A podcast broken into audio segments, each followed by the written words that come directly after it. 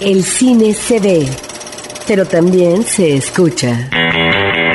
Se vive, se percibe, se comparte. Cinemanet comienza.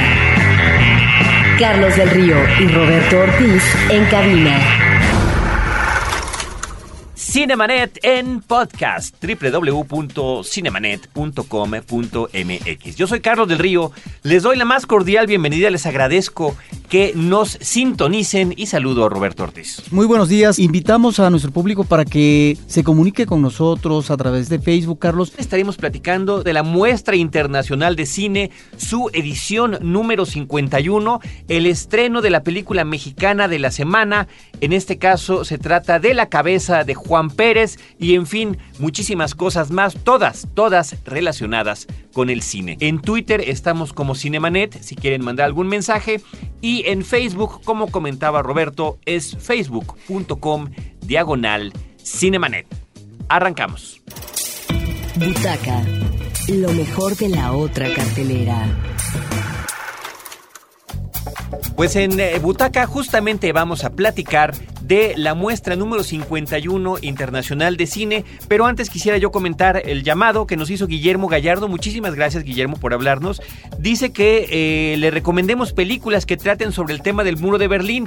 Eh, justamente por este 20 aniversario, Cinemanet está preparando un podcast especial sobre temas que tengan que ver con esto. te sugerimos, por favor, Guillermo, que estés un poquito al pendiente. Ya en esta etapa final del año lo vamos a presentar. Y por otro lado, Guillermo Gallardo nos dice que le gusta mucho el programa, pero cree que abarcamos mucho tiempo en la cartelera comercial de cosas que no recomendamos. Le gustaría que habláramos más de lo que sí recomiendan.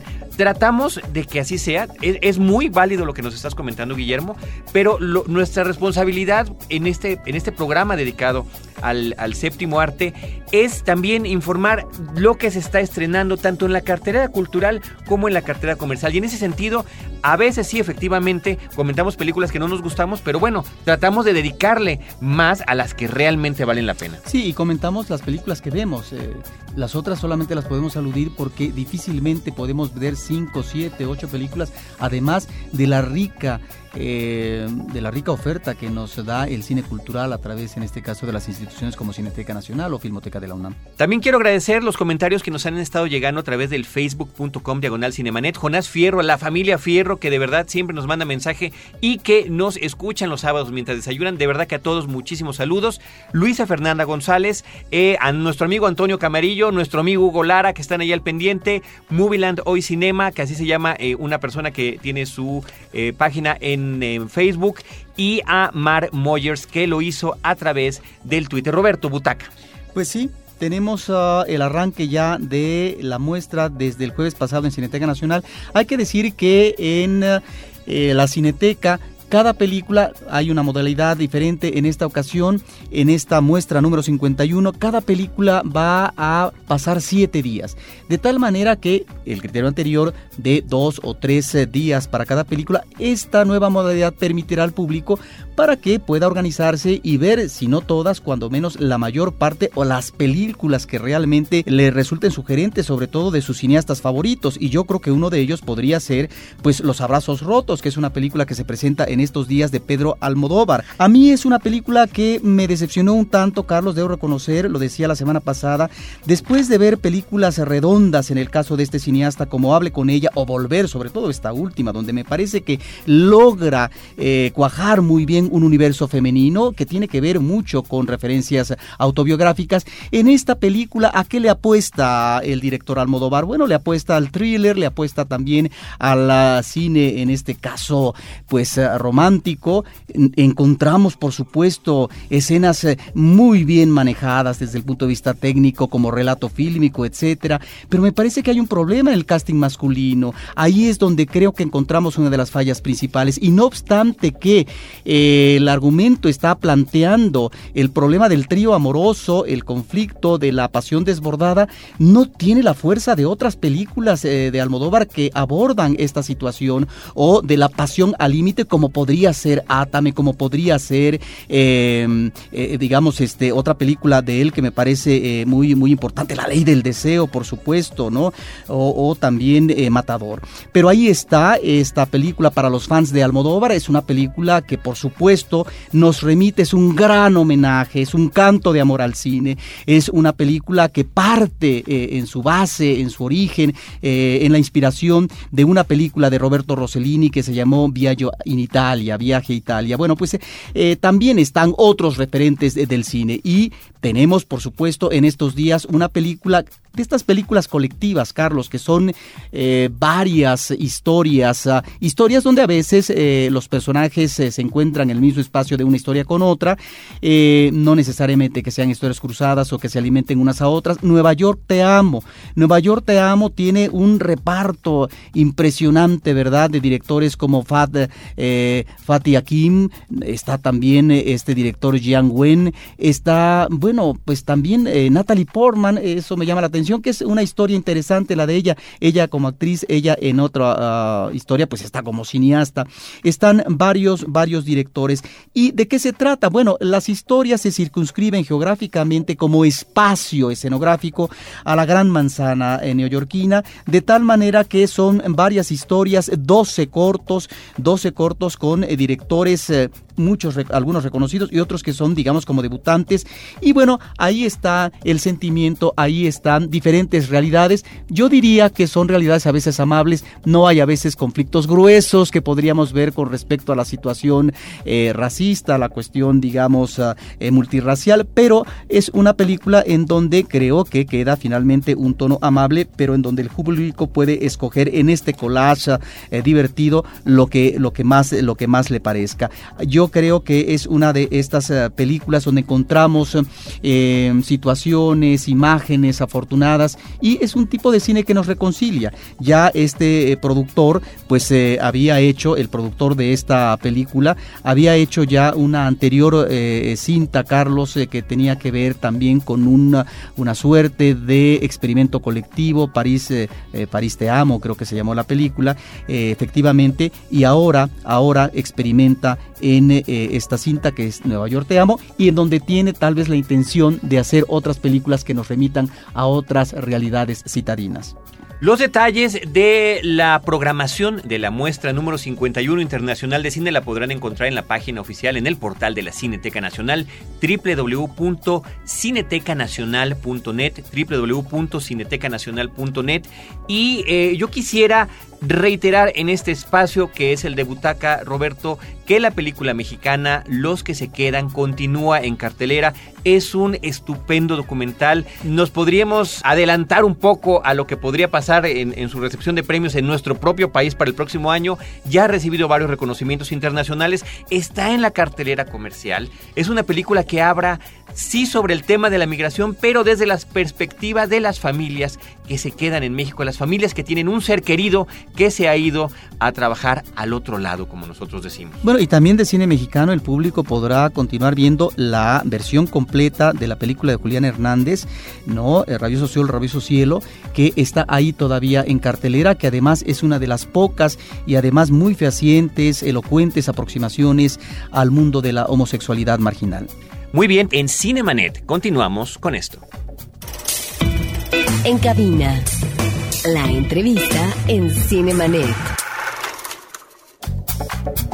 Pues comentábamos en los estrenos de la semana que está la cinta mexicana Conozca la cabeza de Juan Pérez y en esta ocasión les invitamos a que conozcan a la cabeza de Emilio Portes, que es el director, es el guionista, es el hombre que ha llevado este trabajo, que me parece interesante, una comedia distinta en el cine mexicano contemporáneo, que sin embargo podríamos encontrar, y ya nos dirá el propio Emilio si esto es correcto o no, raíces o vínculos con comedias de otra época, no solamente del cine nacional, sino también del cine mundial. Emilio, bienvenido, muchísimas gracias por acompañarnos en Gracias por invitarme, pues sí, en efecto la película está inscrita mucho en la vena pues en primero con las películas que, yo admiro mucho de los 40 de Martínez Solares, con las primeras películas de, de, Cantinflas en blanco y negro y pero sobre todo sobre las películas de Tintán, un poco yo quería que tuviera este ritmo y esta agilidad la, los actores y que tuviera este tono sobre una historia que, que no es muy parecida a esa, sino es una, una cosa muchísimo más este, alocada. También se inscribe bastante como en el género de los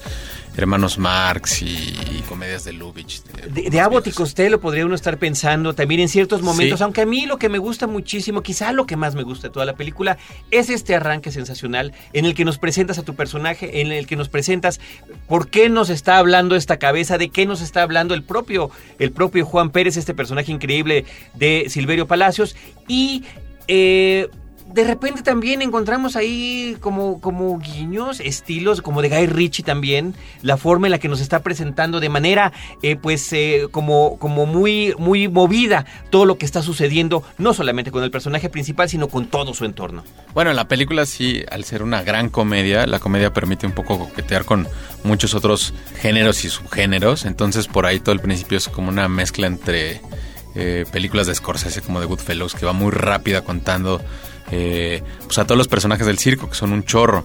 Entonces por eso se vuelve muy ágil. Y luego la película, eh, al ser de una guillotina y un mago, se prestaba mucho a coquetear con la fantasía y con el género del terror. Un poquito de Amelie también. ¿no? Sí, pues tiene como, como un poco de, de se burla un poco de estos géneros, o más que burlarse de estos géneros, los adapta.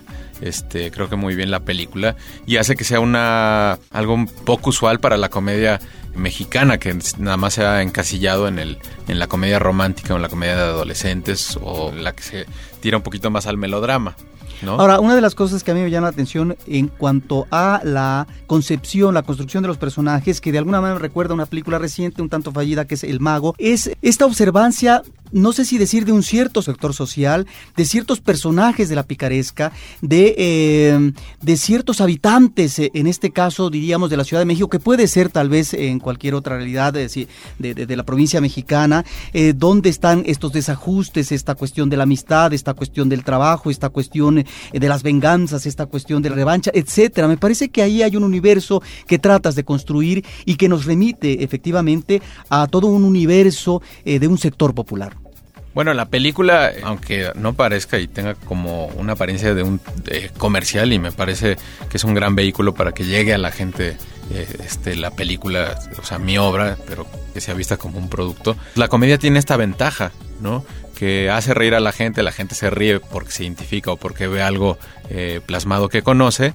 Y esto no hay manera que una comedia no sea crítica y reflejo de la sociedad. Es como la naturaleza de la comedia. Y en Juan Pérez, pues, es este hacer escarnio de los vicios de, de, de nosotros y de los demás que no hemos dicho de qué se trata. Yo creo que sería conveniente que tú, como, como guionista y director, le platicaras a tu público de qué trata la cabeza de Juan Pérez. Bueno, la cabeza de Juan Pérez es, eh, está inscrita en una crisis exenal, que ahora la estamos viendo como mundial.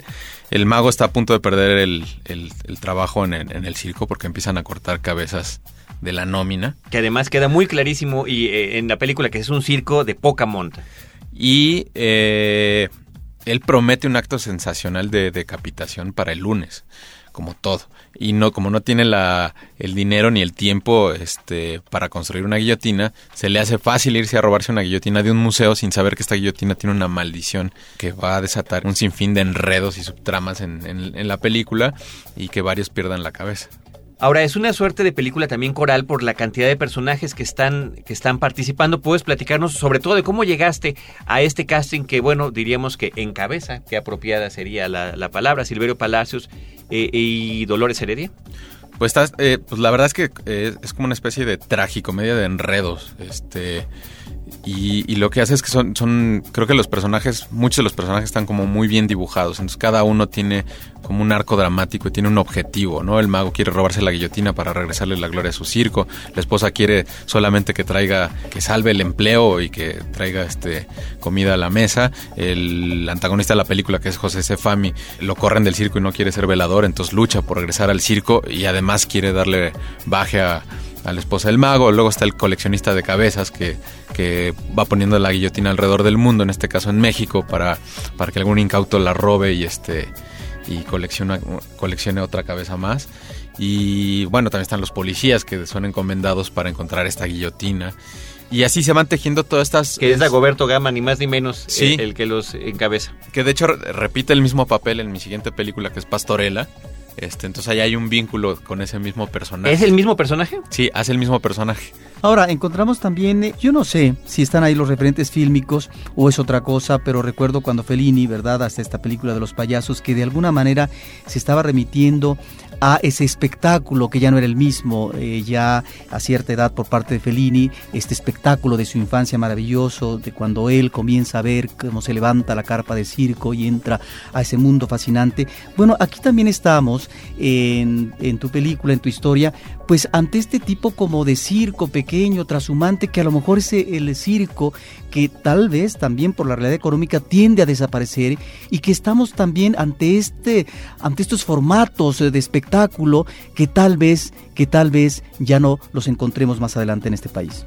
Pues bueno, la historia está, este, aunque no es una película circense como tal, en realidad es como el, lugar natural donde tenía que vivir el mago y el circo a su vez funcionaba ideal para hacer un reflejo de nuestra sociedad y cómo vamos, van todos perdiendo la cabeza, el empleo, la vida, este, eh, en pos de, esta, de este objeto del deseo que es la, la guillotina, que de alguna manera es este gran sueño mexicano, que si piensan que, que, que, si la guillotina funciona se les va a solucionar el universo, este, pues servía muy bien como, como este marco para contar la historia. Estamos a punto de terminar el programa. Quisiera que nos platicaras un poquito, eh, brevemente, sobre la cuestión del título. Se me hace que siempre es difícil ponerle títulos a las películas mexicanas. Y con un título que lleva cabeza, de repente decimos, bueno, ya tenemos cabeza de vaca. De repente llegó una cosa horrible que se llamó cabeza de Buda. Eh, nos viene la referencia a la cabeza de Juárez, que por cierto aparece en la película. Y la música, que por ahí está el famoso tatatiu que se utilizaba para Beto el Boticario en la carabina de Ambrosio.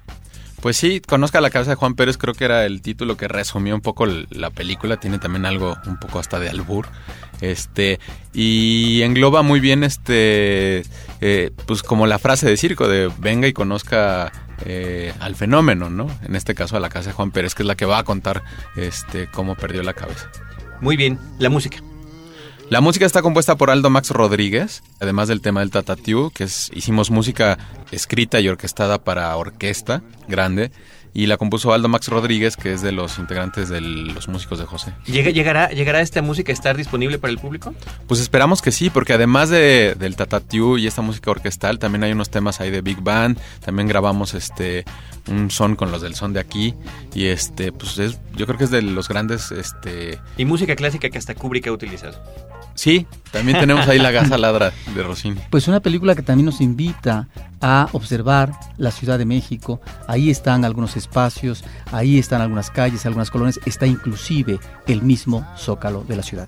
Emilio Portes, director de Conozca la cabeza de Juan Pérez, muchísimas gracias por venir y acompañarnos a platicar con el público en este que es el fin de semana en que se está estrenando tu película comercialmente. Sí, pues muchas gracias y vayan a ver, hay bastante publicidad para que sepan que la película está ahí y que ahorita está eh, este, en bastantes cines. Muy bien, pues con eso Cinemanet está llegando a su término el día de hoy. Gracias a nuestro operador César el DJ Silva, la producción de Celeste North y de Paulina Villavicencio, la postproducción en podcast en cinemanet.com.mx de Abel Cobos y desde estos micrófonos les agradecemos Roberto Ortiz y un servidor Carlos del Río que nos hayan acompañado. De gracias a Carlos Calzada, Adrián Jiménez, un gran amigo que nos escribió en el Facebook y a Soledad Aranda que dice Soledad que cada sábado escucha nuestro programa, envía muchas felicidades y que sigamos por siempre ya que han desaparecido de la radio varios programas sobre cine que le gustaban. Soledad, pues aquí queda Cinemanet. Nosotros desde Cinemanet les esperamos el próximo sábado con cine cine y más cine.